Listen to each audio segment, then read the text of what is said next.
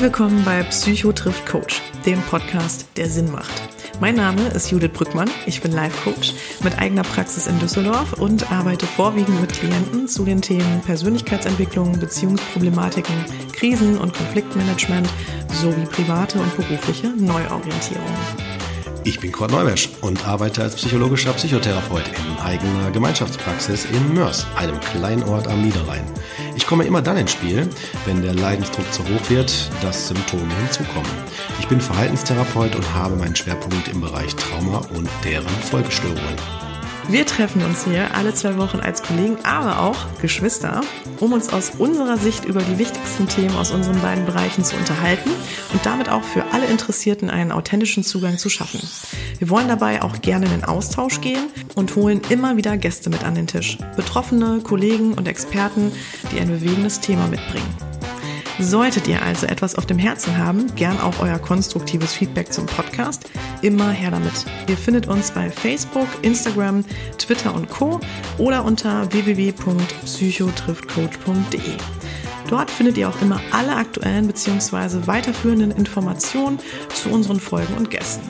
Und falls euch unser Podcast gefällt, so hoffen wir natürlich, freuen wir uns auch über eure Bewertung und Sterne bei iTunes. Jetzt aber viel Spaß beim Zuhören. Wir freuen uns, dass ihr dabei seid. Los geht's. Hier.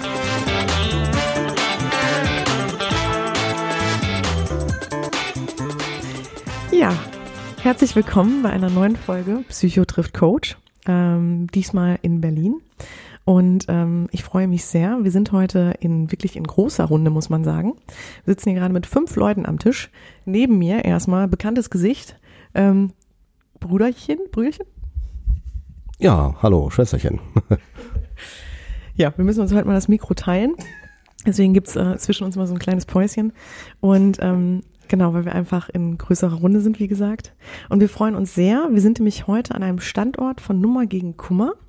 Und ähm, ja, hier geht's um die Beratung ähm, von Kindern und Jugendlichen und Eltern. Und ähm, vielleicht machen wir es wirklich so, dass ihr euch reihum direkt persönlich und selber vorstellt. Ja, hallo, hallo allesamt. Ähm, ich freue mich, dass ich heute hier bin. Ähm, und ich bin Konstanze Paust und leite jetzt seit mittlerweile fast acht Jahren hier diesen Standort in Berlin. Und genau genommen ist das hier ähm, bei uns das Elterntelefon und das Kinder- und Jugendtelefon. Ähm, beides Angebote von Nummer gegen Kummer.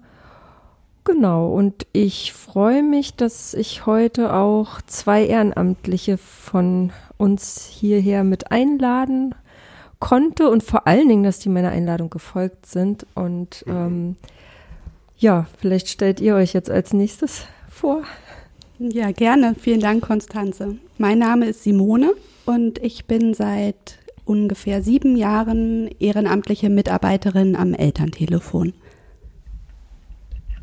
Ernst Rommenay, ich bin seit vier Jahren am Kinder- und Jugendtelefon, mache nebenbei noch E-Mail-Beratung und zuweilen auch Chat. okay, super. Also genau.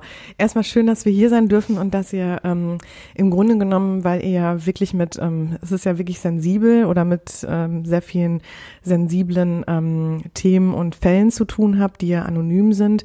Ähm, deswegen ist das natürlich auch eine ähm, tolle Sache, dass wir im Grunde genommen diesen Einblick hier von euch bekommen.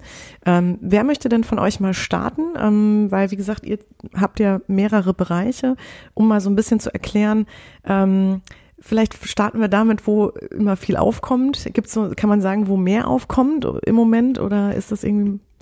Also ähm, ich würde sagen, vielleicht fängst du einfach an, weil ich denke, dass beim Kinder- und Jugendlichen-Telefon die Anruferfrequenz noch höher ist als am Elterntelefon. Mm, ja, genau. Die, die Anruferfrequenz ähm, ist ähm, beim Kinder- und Jugendtelefon, kann man schon sagen, deutlich höher. Also wir haben hier in Berlin zum Beispiel ähm, 2019 über 11.300 Anrufe ungefähr gehabt. Ähm, ja, und beim Elterntelefon ähm, sind das so an die 800 Anrufe gewesen. Da merkt man schon, ist schon ein Unterschied, aber der ist auch, äh, erklärt sich auch aus der, zum Beispiel aus dem Umfang der Beratung, den wir hier leisten. Also das Kinder- und Jugendtelefon hier in Berlin ist äh, montags bis freitags zum Beispiel zwischen 14 und 20 Uhr immer aktiv, ähm, während das Elterntelefon ähm, montags bis freitags immer 9 bis 11 Beratungszeit hat und Dienstag und Donnerstag zwischen 17 und 19 Uhr. Also das, äh, das ist schon mal ein Unterschied. Ja, und dann kann man so sagen, dass es äh, beim Kinder- und Jugendtelefon ähm, sozusagen auch deutlich lebendiger zugeht. Also ähm, es gibt viele Anrufe und unter den Anrufen gibt es aber eben auch ähm, zum Beispiel viele Anrufe von Kindern und Jugendlichen, die jetzt gar kein so wirklich zielgerichtetes äh, Gesprächsthema haben, ähm, wo auch mal Scherze gemacht werden ähm, ja, wo einfach auch geguckt wird, wer, wer steckt denn da eigentlich so hinter dem Kinder- und Jugendtelefon. Und das ist schon auch nochmal ein, ein, größerer Anteil an äh, Anrufen, die wir im, beim Kinder- und Jugendtelefon dann haben. Ja, und zum anderen, glaube ich, ist es auch so, das Kinder- und Jugendtelefon ist das älteste Angebot von Nummer gegen Kummer.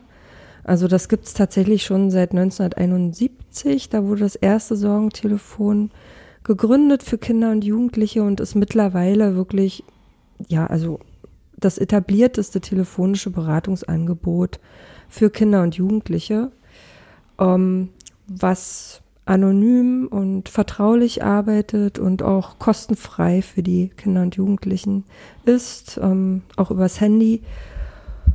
Ja. Hm. Und beim Elterntelefon ähm, das ist eben noch nicht ganz so alt. Das gibt es erst seit 2001. Ähm, ist auch ein, ein, eigentlich das größte telefonische Beratungsangebot, was so bundesweit agiert. Ähm, aber eben doch, glaube ich, so in meiner Wahrnehmung noch nicht ganz so bekannt äh, wie das Kinder- und Jugendtelefon, was so äh, als Nummer gegen Kummer eigentlich läuft auch so im Publikum. Mhm, okay. Ähm, da habe ich direkt eine Frage zu. Wenn ich jetzt also ein, ein Jugendlicher wäre, der so denkt, so, oh, jetzt habe ich ein Anliegen, eine Frage oder so, ähm, kann, ähm, kann ich mich quasi mit allen möglichen Anliegen, die mich bedrücken, die mich belasten, quasi bei euch melden? Und wenn, äh, du hast gerade so Zeiten genannt, ne? Mhm. Äh, bin ich an bestimmte Zeiten gebunden oder kann ich auch, sagen wir mal, wenn es ganz spät nachts ist oder sowas, kann ich mich dann auch bei euch melden oder wie sieht das dann da aus? Nein, das ist leider nicht so. Also wir haben wirklich diese genannten Öffnungszeiten. Ähm, generell Nummer gegen Kummer des äh, Kinder- und Jugendtelefon ist montags bis samstags 14 bis 20 Uhr aktiv. Also das ist wirklich die feste Beratungszeit. Montag bis Samstag 14 bis 20 Uhr. Ähm, wie gesagt, hier in Berlin haben wir den Samstag nicht dabei, sondern wir beraten nur montags bis freitags.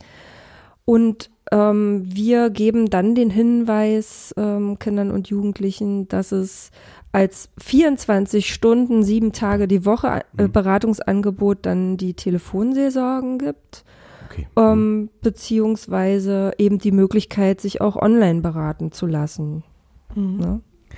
Das wäre jetzt auch so meine Frage ähm, an euch. Also ne, man kennt das ja, also, ne, also oder sagen wir mal, man kommt halt aus dem Medium Telefon. Das ist ja so das Bekannte, ne? die, ich sag mal, die Telefonseelsorge, ne? wie man sie erkennt, so der Begriff.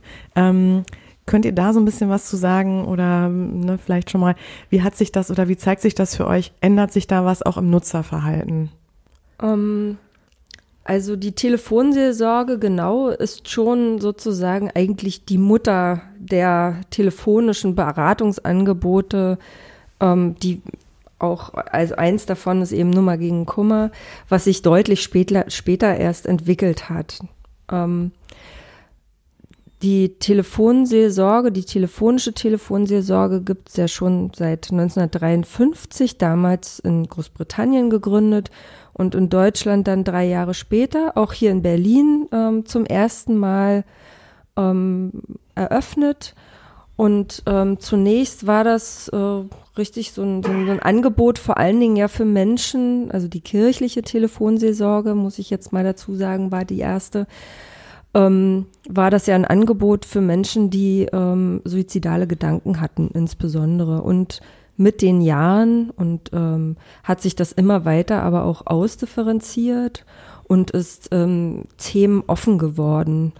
Also die Telefonseelsorge war schon immer ähm, eine Einrichtung, die, äh, die äh, offen war für jedes Alter. Junge wie Alte konnten sich dort melden. Es war auch nicht konfessionell gebunden. Also man konnte auch, wenn man einen anderen Glauben als den christlichen hatte, ähm, sich dorthin wenden. Ähm, also und auch thematisch wurde es sozusagen immer vielseitiger mit der Zeit. Aber es hat sich trotzdem dann so ähm, das Kinder- und Jugendtelefon etabliert, weil es eben doch noch mal ähm, das Angebot ganz spezifisch eben für junge Menschen machen wollte. Und ganz richtig, es gab es erst telefonisch und mit den Jahren, ähm, da bin ich, weiß ich jetzt gerade gar nicht ganz so genau, seit wann es bereits die Online-Beratung gibt ähm, bei Nummer gegen Kummer. Aber natürlich geht ähm, auch dieses Beratungsangebot da mit der Zeit, also sowohl was es äh, an medialen Möglichkeiten gibt, sich beraten zu lassen.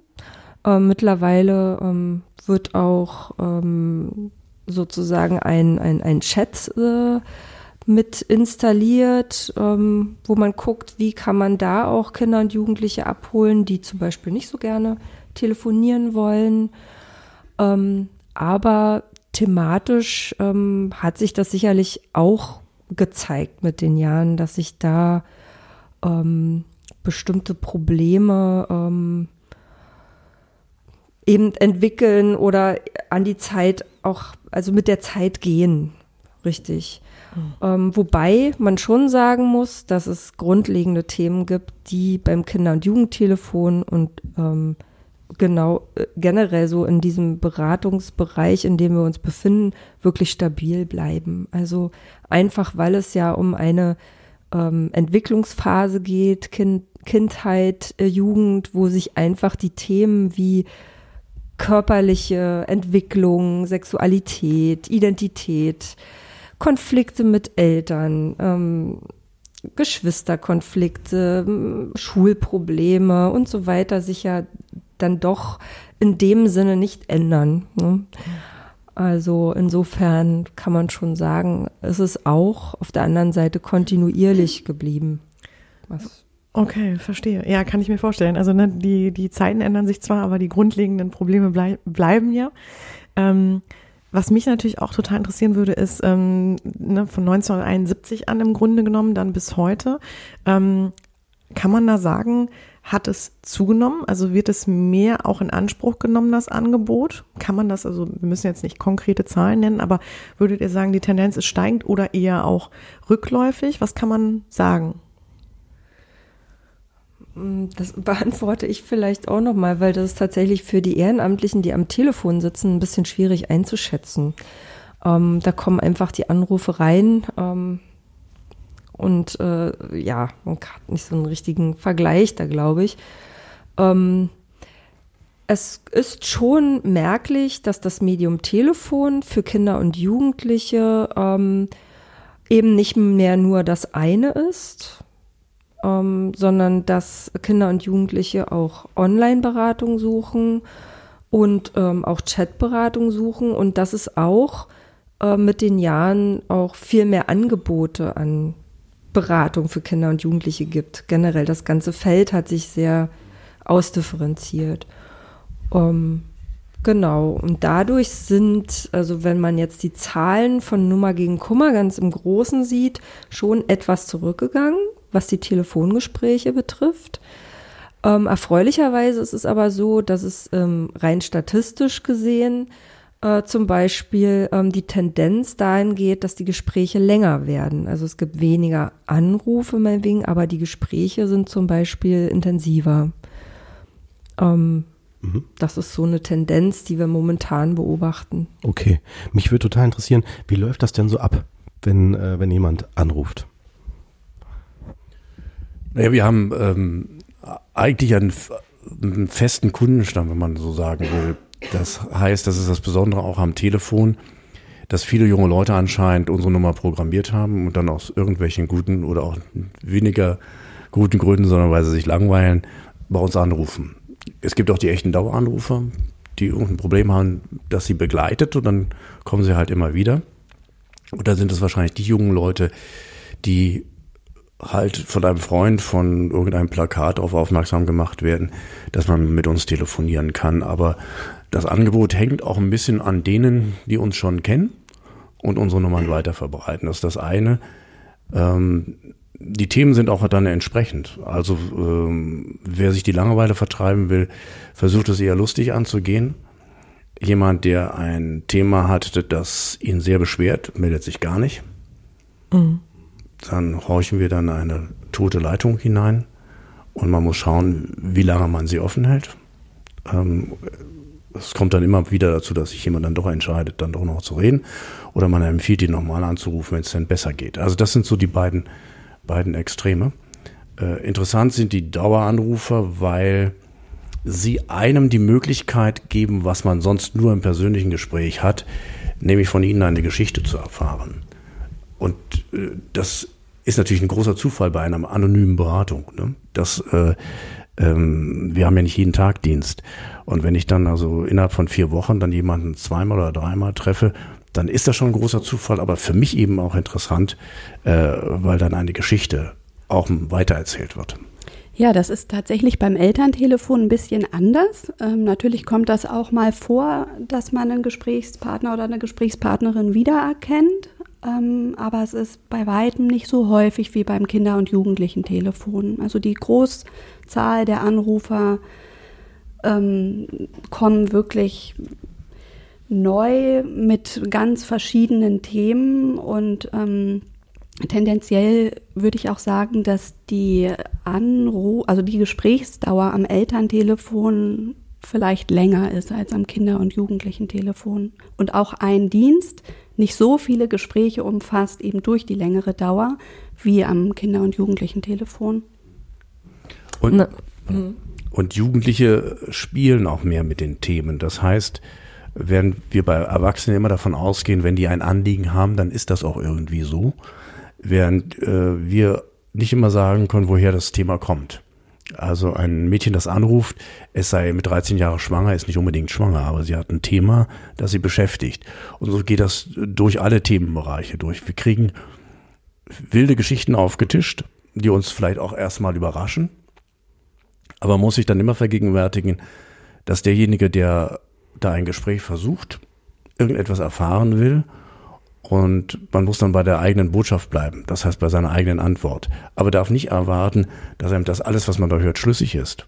Und es ist ja auch immer eine Momentaufnahme. Das heißt, dass wenn große Themen aufgetischt werden, in fünf Minuten ist man ein kurzer Wegbegleiter, damit es anschließend wieder weitergeht. Ich hatte einen Bombenerfolg äh, ein junges Mädchen rief an und meinte, sei am Boden zerstört und weine nur noch mit ihrer Freundin. Gestern sei sie, glaube ich, meinte sie, schwanger geworden und sie wüsste nicht, was sie tun soll. Und daraufhin habe ich gesagt, dann lauf doch mal, in zwei Stunden machen die Praxen zu, geh zur Frauenärztin, frag, ob du die Pille danach bekommst.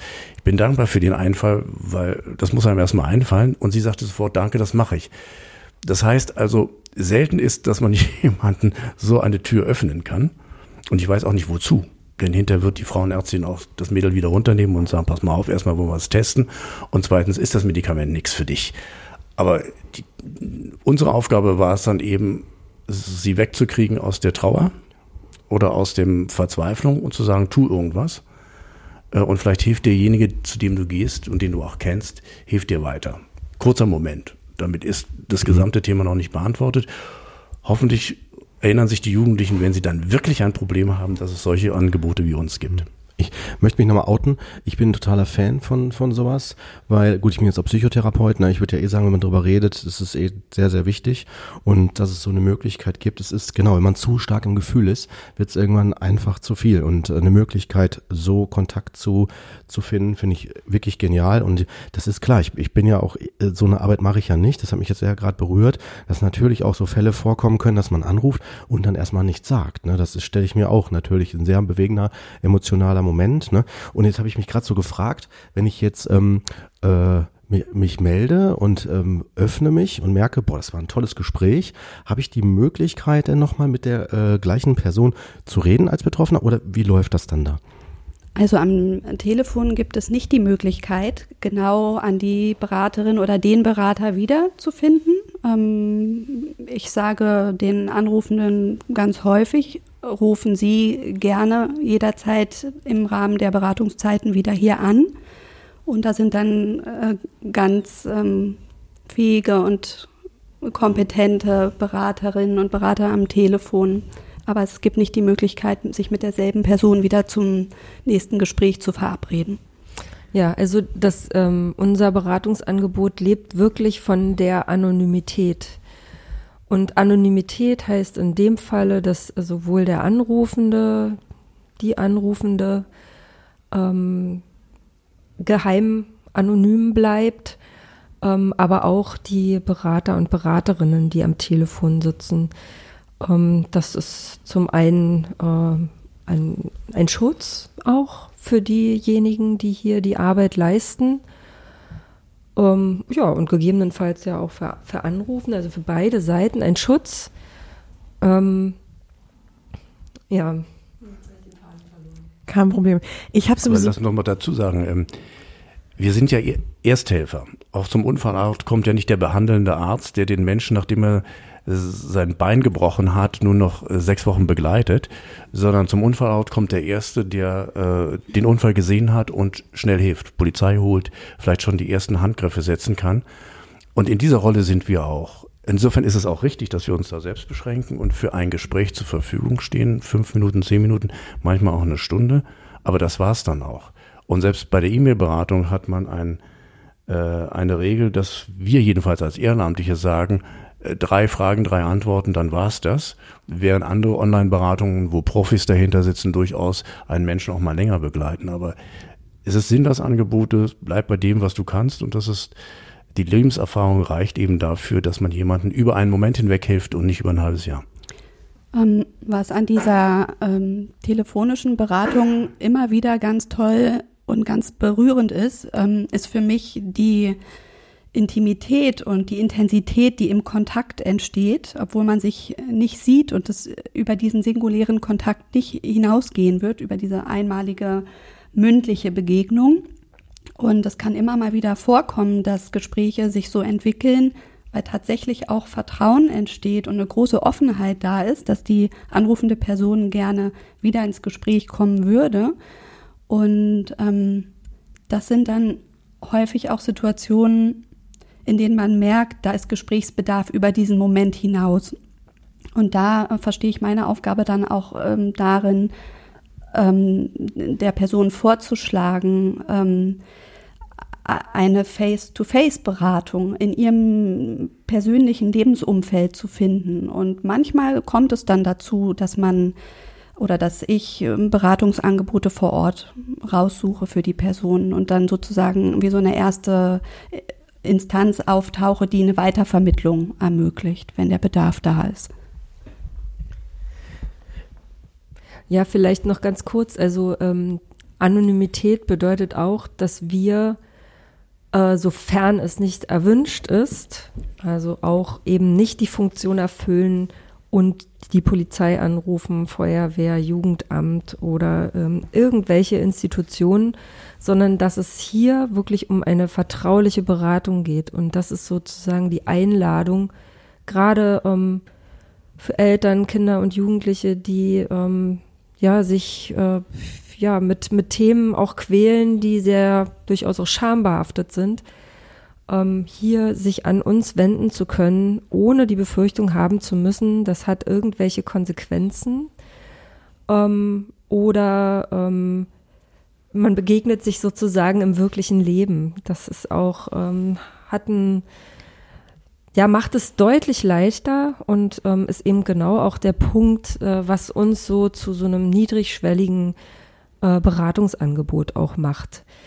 Ähm, es gibt auch keinerlei Bedingungen, die irgendwie die Anrufenden erfüllen müssen oder so. Ne? Sie müssen jetzt keine Wartenummer ziehen, sie müssen nicht schon irgendein anderes äh, ein anderes Hilfsangebot in Anspruch genommen haben. Sie müssen, also sie sind völlig ähm, frei darin, uns ähm, anzurufen oder sich an uns zu wenden.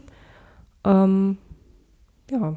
Du sagtest gerade, dass ähm, genau ihr eigentlich nicht zum Beispiel solche Sachen macht wie die Polizei anrufen oder die Feuer, Feuerwehr oder was auch immer verständigen. Mhm. Gibt es denn da Grenzfälle? Weil wir sagten ja, ihr kommt ja auch ursprünglich oder das kommt ja ursprünglich so ein bisschen aus dem Gedanken heraus bei einer Bedrohung oder bei der Gefahr von Suizidalität. Ähm, ne, wie ist das jetzt, wenn jemand anruft und wirklich sagt ähm, oder dann Vorhaben ist, sich umbringen zu wollen? Ne? Müsst ihr da handeln? Also ähm, zum Glück kommen solche Situationen nicht so oft vor. Also das finde ich nochmal wichtig zu sagen, dass wirklich ganz viele Menschen mit ganz ähm, häufigen, also Problemlagen anrufen, die wir alle kennen und wo einfach dann mal Gesprächsbedarf da ist.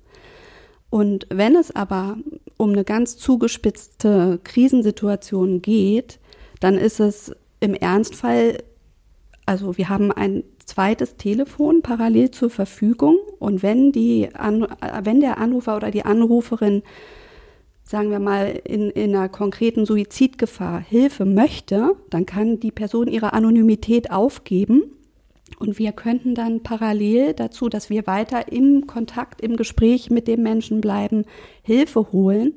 Aber das ist eben nur möglich, wenn der Anrufer oder die Anruferin das möchte sonst nicht. Sonst besteht unsere Aufgabe darin, einfach der Person weiterhin beizustehen. Man muss es auch knallhart sagen, das sage ich auch jungen Leuten, die anrufen und sagen, sie hätten Probleme, weil ein Freund, eine Freundin Selbstmord angekündigt hat. Wir können das nicht verhindern, wenn es hart auf hart kommt.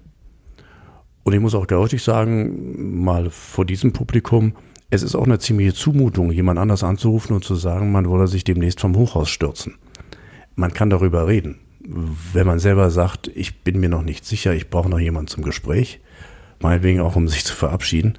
Aber die Erwartung, dass ein anderer dir zuhört, während du dir abstürzt, ist natürlich schon ein ziemlicher Hammer. Umgekehrt muss man natürlich auch den Beratern sagen, auch das könnt ihr nicht verhindern. Und manchmal muss man den jungen Leuten auch sagen, es hat jetzt nicht mit einem Suizid zu tun, dass sie eine, eine dramatische Situation schildern. Und dann sage ich, sag mal, warum rufst du nicht die Polizei an, sondern mich? Hm. Auch das ist, muss man Augenzwinkern sagen. Man kennt das bei der Zeitung, dass Leute eher bei der Lokalzeitung anrufen, wenn das Haus brennt, als bei der Feuerwehr. Aber auch dort ist, wer ein Handy hat, möge bitte den anrufen, der ihm sehr schnell helfen kann. Und das ist in manchen Fällen, weiß ich was, der Sanitätsdienst oder das Krank oder die Polizei. Wir sind eher fürs Quatschen da und da muss man, darf es nicht gefährlich sein.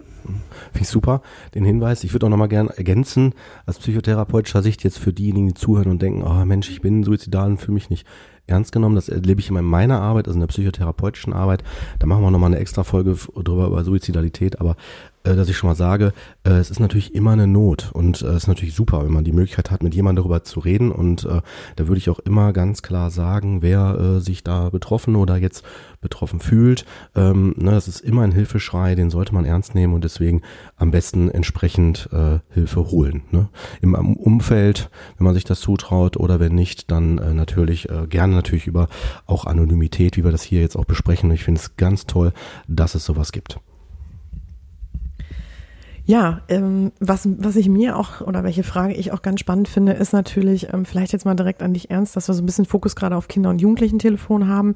Ähm, welche Kinder oder wo geht's denn los? Also in, von welchem Alter sprechen wir denn eigentlich hier? Und was sind das im Grunde für Themen? Du hattest vorhin schon mal so ein paar erwähnt, aber also was mich zum Beispiel auch beschäftigt ist, wenn dann Kinder oder Jugendliche anrufen ähm, und wirklich ein Thema mitbringen, sind das ähm, banale Themen, sage ich mal in Anführungszeichen, die einfach mit zur Entwicklung gehören und die, die zum Beispiel die Kinder und Jugendlichen einfach nur verunsichern? Oder reden wir auch hier wirklich viel von Schicksalsschlägen, ähm, richtigen großen Themen in der Familie, im Umfeld? Ähm, vielleicht kannst du uns da mal so einen kleinen Einblick geben. Ja, mit den Schicksalsschlägen ist das so eine Sache, weil sie mehr beiläufig kommen und das staune ich immer. Ein, ein Kind hat ein Problem und erzählt nebenbei, dass es in den letzten zwei Jahren entweder die Eltern verloren hat oder den Großvater, also wichtige Bezugspersonen. Aber das wird so en passant erzählt, ist wichtig, aber eigentlich steht im Vordergrund etwas ganz anderes, weil es gerade Schwierigkeiten hat in der Schule. Da atmet man natürlich tief durch, was dann schon so ein junger Mensch auf einer so kurzen Strecke äh, alles durchmachen musste. Aber selten wird das dicke Problem uns direkt so auf den Tisch gelegt. Es kommt eher der Seiteneinstieg. Ansonsten, ja, es sind äh, äh, viele Probleme. Ich habe schon angedeutet, manches ist vielleicht erst aufgegriffen dadurch, dass es äh, unter Freunden ein Thema ist, bei den Geschwistern, dass man es in der Schule das Thema drangenommen hat und dann mal durchchecken will, was ist denn, wenn ich mich irgendwie bewähren müsste, wenn mir sowas kommt, ich habe da eine Angst. Und das ist die Frage, ich kann nicht mit meinen Eltern darüber reden, mir ist das peinlich. Mit wem kann ich denn überhaupt reden? Oder aber ich werde gemobbt, ein, ein, ein Dauerthema, wo man auch schwer äh, herausbekommen kann, ist das nur, dass die anderen einen ärgern und man kann das gut abschütteln oder sitzen die jungen Leute schon sehr tief in der Falle drin, dass sie das in sich hineinfressen?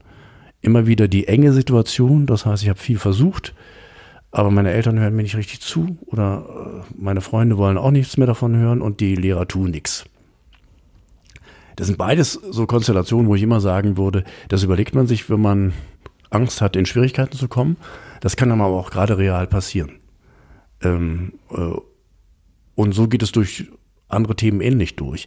Manches ist für einen jungen Menschen banal, nicht für ihn persönlich, aber klingt so ein bisschen banal an.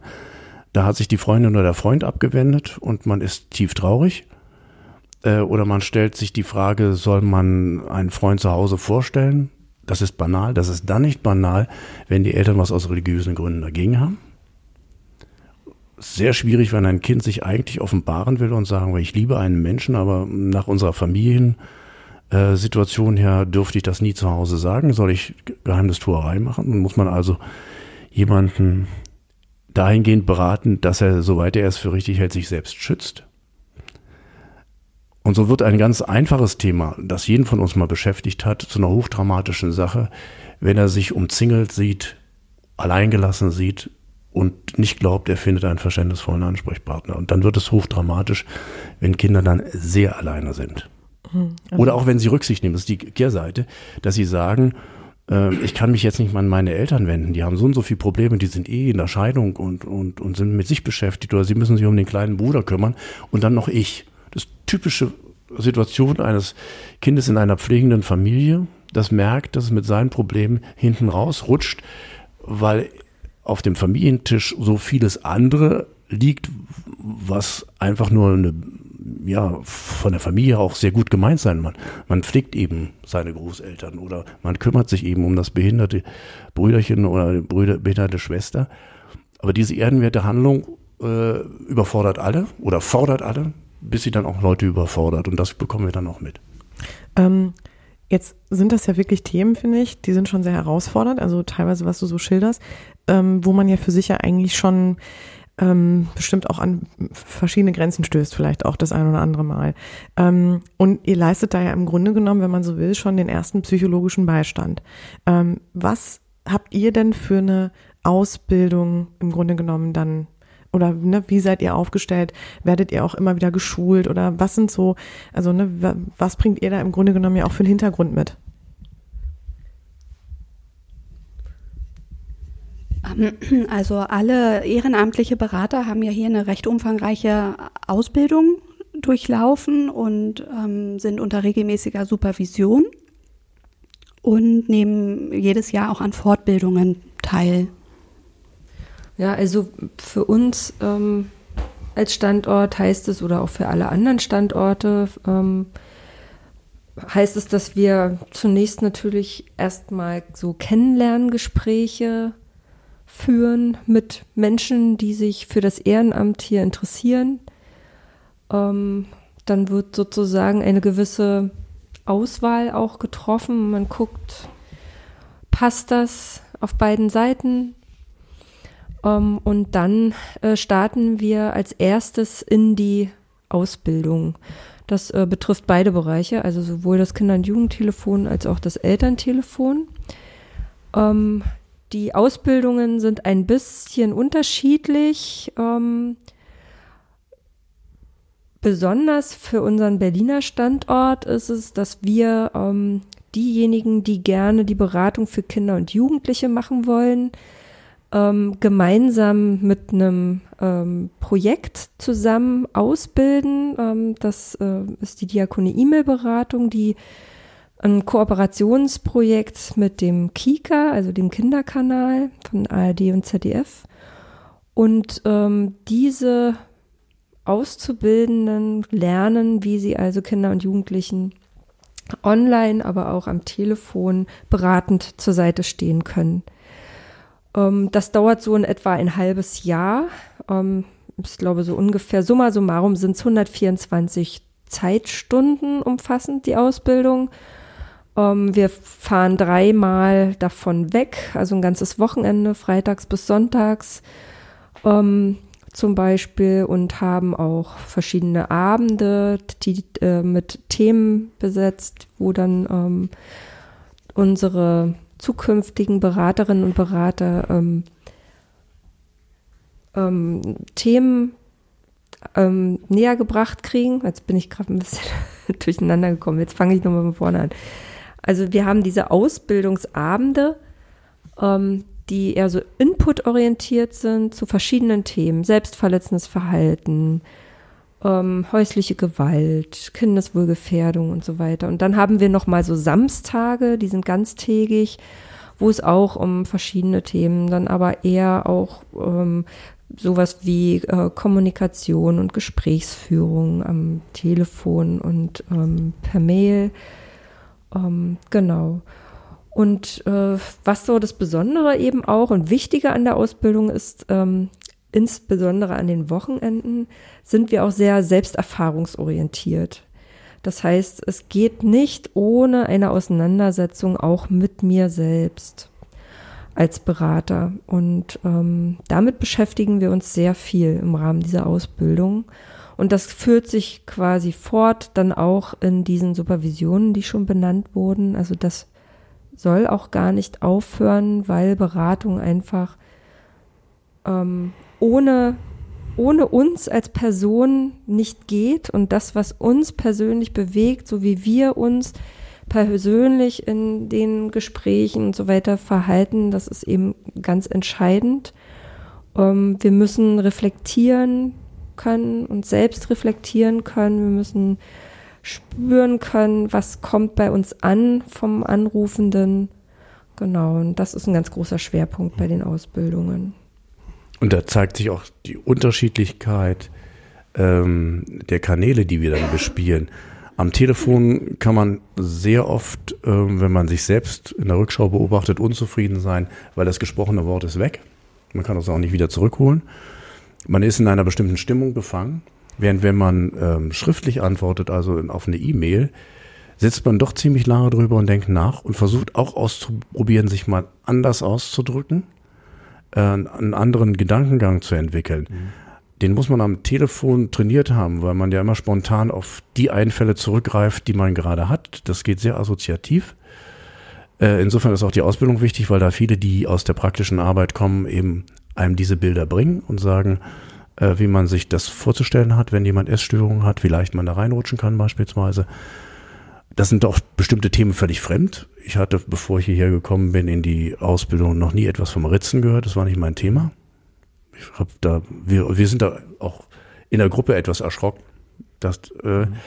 Aber dann gehört es eben auch dazu zu lernen, äh, was kann man da alles machen. Denn wenn man diesen Notfallkoffer, wie es ja auch heißt, sich zur Seite stellt und sagt, was mache ich, wenn ich in einer solchen Situation bin, dann kann ich mich auf das, was ich mir mal durch den Kopf abgehen lassen, auch zurückgreifen und einem Menschen, der mich um Rat fragt, dann darauf hinweisen, sagen, probier doch mal das und jenes aus. Mhm. Aber wie gesagt, ich fand eben für mich persönlich sehr interessant, dass die Auseinandersetzung mit dem eigenen Text, ähm, äh, um, um, sagen wir mal, treffender zu antworten, äh, schon sehr, sehr groß ist und mich auch sehr weit gebracht hat. Persönlich mhm. auch meine, wie du es eben gesagt hast, meine eigenen Standpunkte mal äh, in Frage zu stellen. Also ich rede und denke doch schon ein bisschen anders, als ich es vorher getan habe. Mhm. Nur Bezug auf andere Leute, auf mich natürlich nicht.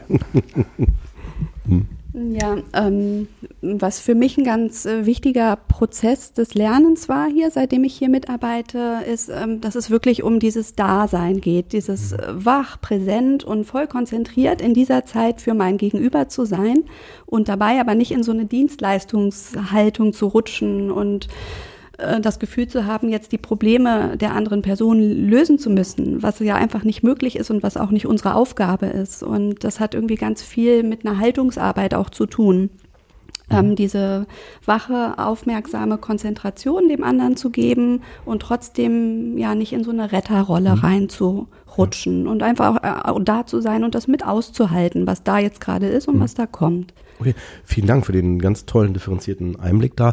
Ich, ich habe eine Frage aufgeschrieben, so für mich, die ich gerne hier jetzt stellen möchte, ist so, äh, wenn ich jetzt zum Beispiel als Hörer denke, boah, ähm, A, klar, ehrenamtlich, zum anderen was Gutes tun und wenn ich mir jetzt vorstelle, sowas würde ich auch gern machen, habe ich die Möglichkeit und wenn ja, woran müsste ich mich wenden, wenn ich jetzt als Hörer sage, ich würde gern auch sowas machen, auch unterstützen, also geht sowas? Bietet ihr sowas an oder ist ja nicht nur in Berlin, ne? habe ich jetzt verstanden? Das ist ja deutschlandweit. Ja, ne? genau. Mhm. Ähm, also wenn äh, jemand Lust hat, bei Nummer gegen Kummer mitzumachen, das heißt also entweder Eltern zu beraten oder eben Kinder und Jugendliche, dann ist sicherlich eine erste Adresse, sich an Nummer gegen Kummer äh, direkt zu wenden. Die sitzen in Wuppertal, die Hauptgeschäftsstelle. Und die vermitteln dann die Interessenten an die Standorte weiter. Das ist ähm, ein ganz üblicher Weg. Ähm, ansonsten hier für Berlin ähm, kann sich natürlich jeder, der das gerne möchte, an uns wenden. Ähm, da ähm, lade ich einmal auf das äh, Diakonieportal zu gehen. Wir sind in Trägerschaft des Diakonischen Werkes Berlin, Brandenburg, Schlesische Oberlausitz. Und ähm, auf diesem Portal äh, findet man auch uns und äh, die Adresse. Ähm, ich denke mal, ihr werdet die auch sicherlich genau. hier auch nochmal mit aufschreiben. Ähm, genau. Und äh, es ist so in Berlin hier bei uns, aber ich glaube, es ist auch bei anderen Standorten durchaus üblich, dass einmal im Jahr tatsächlich nur leider angeboten wird, die Aus Ausbildung.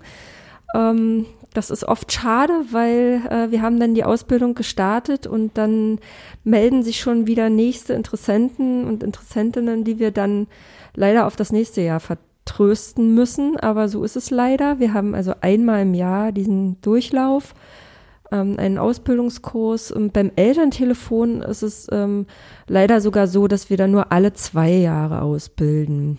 Ähm, wie groß sind denn die Ausbildungen? Also wie viele Leute nehmt ihr denn auf für eine Ausbildung?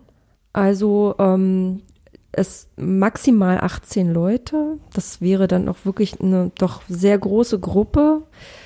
Ähm, eine, eine schöne Größe sind eigentlich so zwischen 12 und 14 Leute unserer Erkenntnis nach, weil dann auch der Austausch, also intensiver noch sein kann und auch dieses Gruppengefüge, ähm, dass es halt ein, auch ein starkes Zusammenwachsen gibt. Na klar.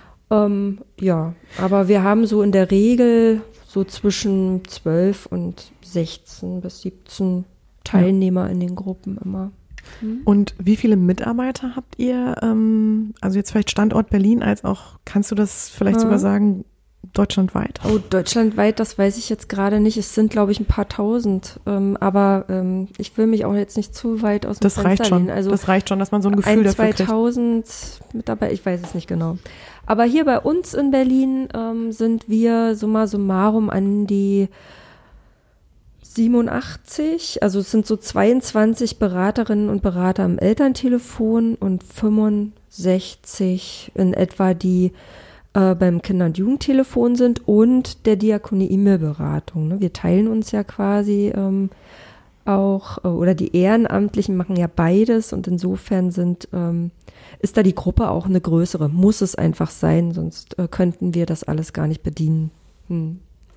Ja, Konstanze, ähm, du hattest ja eingangs äh, schon gesagt, dass auch deinem Empfinden nach das äh, Elterntelefon noch nicht so bekannt ist wie das Kinder- und Jugendlichen-Telefon. Ja. Und ein bisschen korrespondiert das damit, dass da auch eben die Ausbildung nur alle zwei Jahre angeboten wird und auch die Beratungszeiten nicht ganz so umfangreich ja. sind, was ich persönlich sehr schade finde. Denn ich glaube, ähm, dass eigentlich ganz viel Beratungsbedarf da ist. Und ich äh, fände es toll und finde es auch super, wenn durch euren Podcast, das auch gerade das Elterntelefon, noch ein bisschen größeren Bekanntheitsgrad erlangt und da finde ich nochmal ganz wichtig, denn ich erlebe das immer wieder, wenn Anrufer am Telefon sind, dass die ihr Thema benennen und dann sagen, ich bin mir gar nicht sicher, ob ich hier bei Ihnen richtig bin. Ist mein Problem denn überhaupt groß genug? Was sind das denn, was sind das denn auch für Leute oder was sind das denn für Themen dann, Simone, die dich erreichen? Also ähm, das ist eigentlich das ganze Spektrum an Themen, was man sich nur vorstellen kann, über die ganz großen, schwerwiegenden Konflikte, die wir eben zum Teil schon angesprochen haben. Beim Elterntelefon sind es eben Erwachsene in der Regel, wobei manchmal auch Kinder oder Jugendliche anrufen, dann spreche ich natürlich selbstverständlich trotzdem mit denen. Bei den Erwachsenen geht es dann schnell auch um Trennungs-, Beziehungskonflikte, um berufliche Probleme, die in die Familie hineinreichen, natürlich auch um ganz konkrete Probleme in der Beziehung zu den Kindern oder Probleme von Patchwork-Familien. Häufig geht es in den Problemen, in den, in den Gesprächen dann aber auch um Themen, die eigentlich in die eigene Herkunftsfamilie der Eltern hineinreichen. Ähm, also da ist wirklich ähm, kommt äh, einfach alles vor, was man sich nur vorstellen kann. Und ähm, was ich halt wichtig finde als Signal ähm, nach außen, dass wirklich jedes Thema wert ist, besprochen zu werden und Aufmerksamkeit zu bekommen. Mhm. Ähm, also es kann auch sein, dass eine Mutter anruft und sagt, ähm, meine kleine Tochter ist 15 Monate alt und seit letzter Woche weint sie plötzlich ständig bei der Tagesmutter, obwohl das vorher schon gut geklappt hat. Das ist absolut ein Anliegen, was ähm, eine Berechtigung hat, am Elterntelefon besprochen zu werden. Mhm. Oder ähm, auch, auch ein Vater, äh, der sagt, ähm, hm, ich mache mir Sorgen um meine vierjährige Tochter, da läuft was mit Doktorspielen in der Kita und ich bin mir nicht sicher, ob das entwicklungspsychologisch im normalen Rahmen ist oder ob da Grenzen überschritten werden. Oder ich würde gerne mit den Erziehern darüber sprechen und ich weiß nicht, wie ich das machen soll. Also auch solche verhältnismäßig kleinen Themen sind es absolut äh, wert, dafür anzurufen und darüber zu sprechen. Und das erlebe ich einfach immer wieder, dass die Menschen ihr Anliegen in Frage oder die Wichtigkeit ihres Anliegens erstmal in Frage stellen, wenn sie anrufen bei uns. Ja. Und dann sage ich ihnen, gut, dass sie anrufen, genau dafür sind wir da. Mhm. Super. Damit hast du schon meine Frage beantwortet. Ich möchte das nur noch betonen. Es braucht nicht immer diese mega Dramatik da drin, sondern, ne, Ganz dass man genau. da die, nieder, die, die Hemmschwelle überhaupt sich zu melden, würde ich auch eher jetzt die Hörer auch dann motivieren, oder dass sie lieber niedriger ansetzen. Ne? Also Absolut. Also, Und ich, ich merke auch immer wieder, auch wenn ich so in meinem privaten Umfeld mal so von dieser Arbeit spreche, dass es häufig so die Vorstellung gibt, dass äh, Leute oder Menschen, die solche Beratungsangebote anonym am Telefon nutzen, dass es irgendwelche einsamen Freaks sind, die irgendwie niemanden zum Reden haben. Und das ist überhaupt nicht der Fall. Es sind ganz normale Menschen, die uns anrufen, wie du und ich. Sind das denn immer auch, also ihr nennt euch ja Elterntelefon, heißt das, ich muss auch Kinder haben und kinderspezifische Fragen haben oder erzieherische Fragen haben, um euch anzurufen? Häufig sind es Eltern, die uns anrufen, aber bei weitem nicht nur. Es rufen auch Menschen an, die sich einfach in irgendeiner Weise Gedanken um ein Kind machen. Es müssen aber nicht nur Eltern sein und es sind auch nicht nur Eltern, die uns anrufen. Entschuldigung, ähm, aber der Fokus liegt schon auf den Fragen, die Kinder betreffen oder rund um Fragen, die mit Kindern zu tun haben? Ja, also das ist oft der Ausgangspunkt des Gesprächs. Das ist ein Unterschied zum Kinder- und Jugendlichen-Telefon, wie wir ja eben schon gehört haben. Da geht es dann oft erstmal um irgendwie was so unter ferner Liefen und der richtig große Kracher kommt dann plötzlich erst nebenbei. Das ist beim Elterntelefon anders. Die Erwachsenen, die benennen schon konkret das Thema da ist es dann aber häufig so, dass sich im Verlaufe des Gesprächs auch eine ganze Vielfalt von Nebenthemen eröffnet, äh, die ähm, wichtig sind und die zur Sprache kommen dürfen, weil die Situation oft sehr komplex ist. Mhm. Und manchmal entwickeln sich Gespräche auch so, dass zwar irgendwie eine kleine, konkrete Problematik im Zusammenhang mit dem Kind der Auf Aufhänger des Gesprächs ist, aber dann der Erwachsene ähm, merkt, wie viel die Situation mhm. auch mit ihm zu tun hat und wo vielleicht irgendwie Themen noch unbearbeitet sind, ähm, für die er sich sensibilisiert und denen er sich dann vielleicht in der Zukunft noch ähm, genauer zuwenden möchte. Mhm. Okay, also es kann auch sein, dass ich, äh, ich muss nicht, wie, du hast gerade auch nochmal ergänzt gefragt, Judith, ähm, dass sowas sein wie irgendwie, dass es vielleicht um ein Nachbarkind geht oder sowas, wo ich Ja. mir trotzdem Sorgen mache. Das geht ja auch, ne? So, genau, also das hatte alles ich rund ums gerade letzte oder vorletzte Woche hatte ich so ein Gespräch und ähm, das finde ich auch toll, wenn Leute dann unser Beratungsangebot nutzen, da einfach ähm, sich zu besprechen.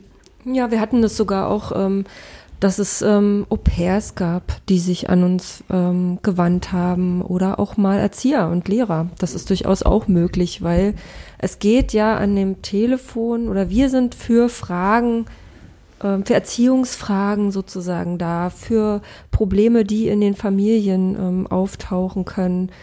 Und ähm, da sind zum Beispiel auch mal Großeltern äh, mit einbezogen, die dann auch beunruhigt sind, bei uns anrufen. Ähm, das ist auch gar nicht so selten der Fall. Oder Probleme zwischen Eltern und Großeltern. Ja, genau. Das ist auch ein häufiges Thema. Ähm, kann man euch das trotzdem fragen, auch wenn das jetzt nicht so in euer Aufgabengebiet fällt, aber ihr habt ja, glaube ich, einen besseren Überblick über den, über diesen Markt oder über das, was so in Deutschland an Angebot ist. Wenn ich jetzt aber mal ein ganz fremdes Thema habe, was wirklich vielleicht nur mich betrifft als Erwachsener, was ist denn da dann meine Anlaufstelle? Also äh, da würde ich in dem Fall die Telefonseelsorge empfehlen. Also die kirchliche Telefonseelsorge gibt es, die Telefonseelsorge. Ähm, das wäre, glaube ich, für mich dann eine Wahl, wenn es sozusagen wirklich explizit nicht um Familie oder Erziehung geht oder das irgendwie berührt, dann wäre das auf jeden Fall eine gute Adresse, die ja, wie gesagt, auch rund um die Uhr wirklich da ist für Menschen, die mit unterschiedlichsten Themen äh, schwanger gehen, die Leiden, Sorgen haben. Ähm, den Gedanken habe ich gerade noch zum Elterntelefon, was ich daran auch sehr schön finde. Da ähm, breitet sich ein ganzes großes Themenfeld vor uns aus, dass das Leben an sich einfach betrifft, was jeder kennt, ob nun Eltern oder nicht. Und ähm, ich finde es ist wichtig, dass es so, solche Angebote, so niedrigschwellige Angebote gibt für Eltern, weil gerade Eltern einfach enorm eingespannt sind und gerade wenn Ja. sie jüngere Kinder haben, in einer Lebensphase sind, in der die Ressourcen absolut knapp aufgestellt sind und es dann manchmal schlicht und einfach auch an der Zeit mangelt, jetzt direkt irgendwo einen Termin zu machen und dann irgendwie so diese Option zu haben, zum Telefon zu greifen, ein Gespräch, ein persönliches, anonymes Gespräch zu führen und da irgendwie sei es auch nur mal Dampf abzulassen, dann ist das ähm, eine Möglichkeit, die Eltern gut tut und die den Alltag wieder entlastet. Und das kommt dann wieder nicht nur den Eltern, sondern auch den Kindern zugute. Mhm. Ja, und es gibt auch einfach so Fragen, die ähm, sich Eltern äh, manchmal stellen, die äh, sie gar nicht so unbedingt gerne mit Menschen besprechen wollen, die so involviert sind mit. Ne? Also Was ist das denn manch- zum Beispiel? Ja, es gibt ja zum Beispiel auch mal so unterschiedliche Meinungen, was so Erziehungsfragen anbelangt, ne? zwischen Mutter und Vater. Und ähm, dann will man vielleicht nicht die Großeltern damit reinziehen in so eine Konflikte oder ja Unsicherheiten oder die die Freundin oder so, sondern kann genauso auch hier anrufen und wirklich also da mit jemandem drüber sprechen, der da völlig neutral ist und ähm, ja, so ein bisschen auch für sich erstmal so klären, wo stehe ich denn eigentlich überhaupt. Ähm, das Sortieren, Strukturieren erstmal so der eigenen Gedanken, das äh, entlastet ähm, und kann dazu verhelfen, sich dann auch mit dem Partner vielleicht mal ein Stück weit konstruktiver auch auseinanderzusetzen. Ähm, und was uns auch immer ganz wichtig ist, ähm, da wirklich den Fokus auch auf das Kind zu bewahren. Ähm, manchmal vergessen das Eltern über ihre Konflikte und Sorgen, die sie haben, ähm, sich auch wirklich konkret zu fragen, was will eigentlich mein Kind? Wie geht es meinem Kind? Habe ich das schon gefragt? Ähm, als Eltern äh, denke ich, ist es äh, durchaus auch mal normal, das, äh, das Gefühl zu haben, naja, ich weiß ja eigentlich, wie es meinem Kind geht. Und klar haben wir schon drüber gesprochen, aber äh, ganz konkret nachgefragt, ist es dann gar nicht so selten der Fall, dass das ja doch so konkret noch gar nicht abgelaufen ist. Und ähm, ja, vielleicht so ein Gespräch ganz in Ruhe ähm, noch angesagt ist. Und Schöne Ergänzung. Finde ich eine ganz tolle Ergänzung, ja. Dass man das Kind auch immer mit einbezieht oder ne, dass auch so Prozesse oder Dinge, die man, die man selber so für sich bearbeitet, ähm, auch gerne mal mit dem Kind zusammen macht, ne? Je nachdem natürlich nach Alter, aber genau, Simone, du wolltest, glaube ich, auch noch da ansetzen, ne? An diesen ja, Themen. Konstanze war jetzt schon einen, einen Schritt weiter gegangen, aber ich komme noch mal kurz auf meinen Gedanken zu, zu, dein, zu deiner vorigen Aussage zurück. Ähm, und zwar ähm, konnte ich das sehr nachvollziehen, denn das erlebe ich oft am Telefon ähm, es gibt einen hohen Druck äh, unter den Eltern. Wir müssen das gut machen. Wir müssen unsere Familie gut führen und wir müssen unseren Kindern ein gutes, eine gute Zukunft, ein gutes Zuhause bieten. Und es gibt da eine Konkurrenz auch. Und es gibt häufiger mal Anrufe, ähm, in denen das auch eine Rolle spielt, dass dann ähm, dass ähm, zum Beispiel ein Vater oder eine Mutter sagt, ich habe das Gefühl, bei allen anderen funktioniert das und das so gut und warum bei uns nicht? Hm, dieser Vergleich, ne? Der Vergleich, genau. Und dann besteht ähm, unsere Aufgabe manchmal auch darin, das zu relativieren oder, oder eben als Gesprächspartner da zu sein, zu sagen, also es rufen hier viele Menschen an mit solchen Zweifeln und sie sind damit nicht alleine. Aber konkret in dem Alltag der Menschen ist es so, sie wollen dann nicht in der Kita beim Abholen ähm, jedem erzählen, oh, das und das klappt jetzt gerade nicht bei uns. Ähm, oder sie haben dann das Gefühl, oh, bei allen anderen zieht sich das Kind jetzt anstandslos Schneeanzug, Mütze, Schal und die Winterstiefel an und bei uns ist es jeden Tag ein Riesendrama. Ich mache doch irgendwas falsch. Mhm. Und ähm, bei uns können sie dann ohne diesen Konkurrenzdruck oder diesen sozialen Vergleich, der doch oft ein Thema ist, das ihr Anliegen besprechen. Und Sie haben natürlich auch ähm, im Gespräch mit dem Fremden ein ganz anderes Feedback. Das heißt, ich bin auch am Telefon gegenüber denjenigen, die mich anrufen, viel freier, als ich es zu Hause wäre. Wenn mir meine eigene Tochter mit 13 Jahren sagen würde, sie wäre schwanger, würde ich auch Schnappatmung kriegen. Aber am Telefon sagt man dann dem, wo ist das Problem?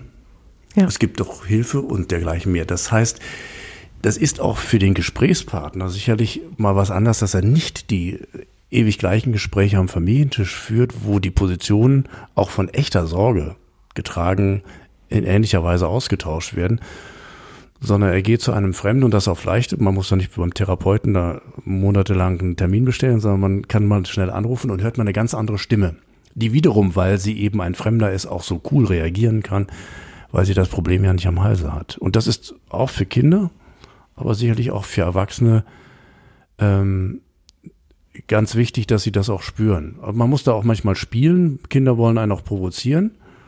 Und wenn man dann überhaupt gar kein Problem damit hat, was die Kinder sich da ausgedacht haben, aber dann ist das auch eine Botschaft. Nämlich, ähm, man muss die Dinge nicht auf die Spitze treiben, ähm, sondern man kann darüber auch reden.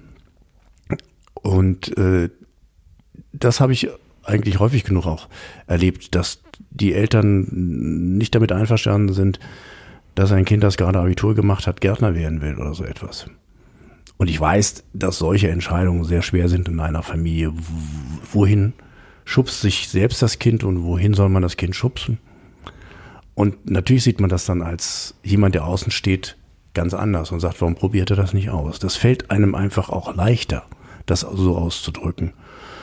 Und darum glaube ich, auch wenn Leute sich viel Gedanken machen und viel im Gespräch sind, auch gute Antworten haben, ist so ein Feedback mal mit einem sozusagen Trainingspartner, der nichts mit der Familie zu tun hat, ganz hilfreich. Und das andere Aspekt ist, dass viele Leute, die durch Konflikte durchlaufen, nehmen wir mal gerade einen Mobbing-Prozess.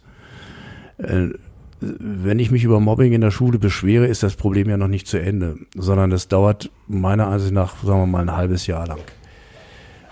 Da sind alle involviert, das Thema ist häufig besprochen und trotzdem muss der Einzelne da durch. Und manchmal will er auch nicht mehr die, immer dieselben Leute nochmal ansprechen, weil er denkt, ich falle denen ja alle nur auf den Wecker. Aber trotzdem sitzt er zu Hause und ist sauer. Im ersten Monat, im zweiten Monat, im dritten oder im vierten Monat. Und dann ein Angebot zu haben, wo man anrufen kann und sagen kann, ich bin hier unterwegs, ich schaffe das noch nicht so ganz. Ich habe heute einfach mal ein Problem mhm. damit, obwohl er eigentlich gut betreut ist. Aber darum geht es nicht. Es geht darum, dass man ja, es sich nicht hier und heute in sich hineinfrisst, genau. sondern über den Tag hinweg kommt. Ja. Wir müssen jetzt auch leider ja schon zum Ende kommen, leider. Ich würde nochmal da an der Stelle eine Sache äh, ähm, betonen. Was bei mir auch vor allen Dingen angekommen ist, ist die Botschaft von euch, wenn ich das richtig äh, verstanden habe, äh, Bewusstsein, das Denken erweitern. Also von diesem schmalen, nur in der Emotion zu sein, einfach auch nochmal äh, das aus einem anderen Blickwinkel zu sehen oder sagen wir mal die Denkweise, ne, das, den Fokus darauf einfach zu erweitern. Ne? Habe ich das richtig verstanden? Richtig, also für mich das, das Eindrucksvollste war unsere Schulung über Trauer, weil einem dort knallhart klar gemacht worden ist, du kannst gegen Trauer nicht anargumentieren und du kannst auch Tote nicht lebendig machen. In allen anderen Fragen haben wir immer Lösungen parat und sagt, wird schon werden, aber definitiv in, in der Trauer ist nichts zu basteln. Da geht es eigentlich darum, schrittweise voranzukommen. Und die Geste, die dann der Freund oder der Ersthelfer geben kann, ist, du, ich gehe mit dir einkaufen ein ganz kleiner Schritt in einem sehr, sehr großen Thema, aber man bekommt von vornherein gleich die Demut mitgeliefert. Du kannst das Ding nicht aus der Welt schaffen. Genau. Also das Akzeptieren von dem, was ist. Ne? Das ist, muss ich leider noch ergänzen als Traumatherapeut. Alles okay, ich gebe es wieder an dich ab. Wir müssen ja zum Ende kommen. Ja. Ja, ähm, ich genau, weil weil wir jetzt halt zum Ende kommen müssen, ist, man könnte jetzt natürlich noch ähm, an so vielen Stellen ansetzen. Das ist wirklich sehr sehr spannend. Deswegen meine Frage noch zum Abschluss an euch: Wenn ich jetzt als Hörer oder Interessierter da halt gern noch mehr Informationen zu hätte, ähm, sowas wie wie gesagt ähm, soziodemografische ähm, Eigenschaften der Anrufer, ne? so, so anonymisierte Zahlen und Daten oder einfach auch welche Themen kommen immer wieder auf. Wenn ich da noch mehr oder tiefer einsteigen will, habe ich da irgendeine Möglichkeit, mich zu informieren? Ja, Nummer gegen Kummer führt jährliche Statistiken, veröffentlicht die auch und ähm, das kann man auch auf der Website von Nummer gegen Kummer, nummergegenkummer.de ähm, sich anschauen. Dort kann Super. man auch die Standortkarten sehen. Also da gibt's eigentlich alle Informationen die es braucht. Super. Mhm.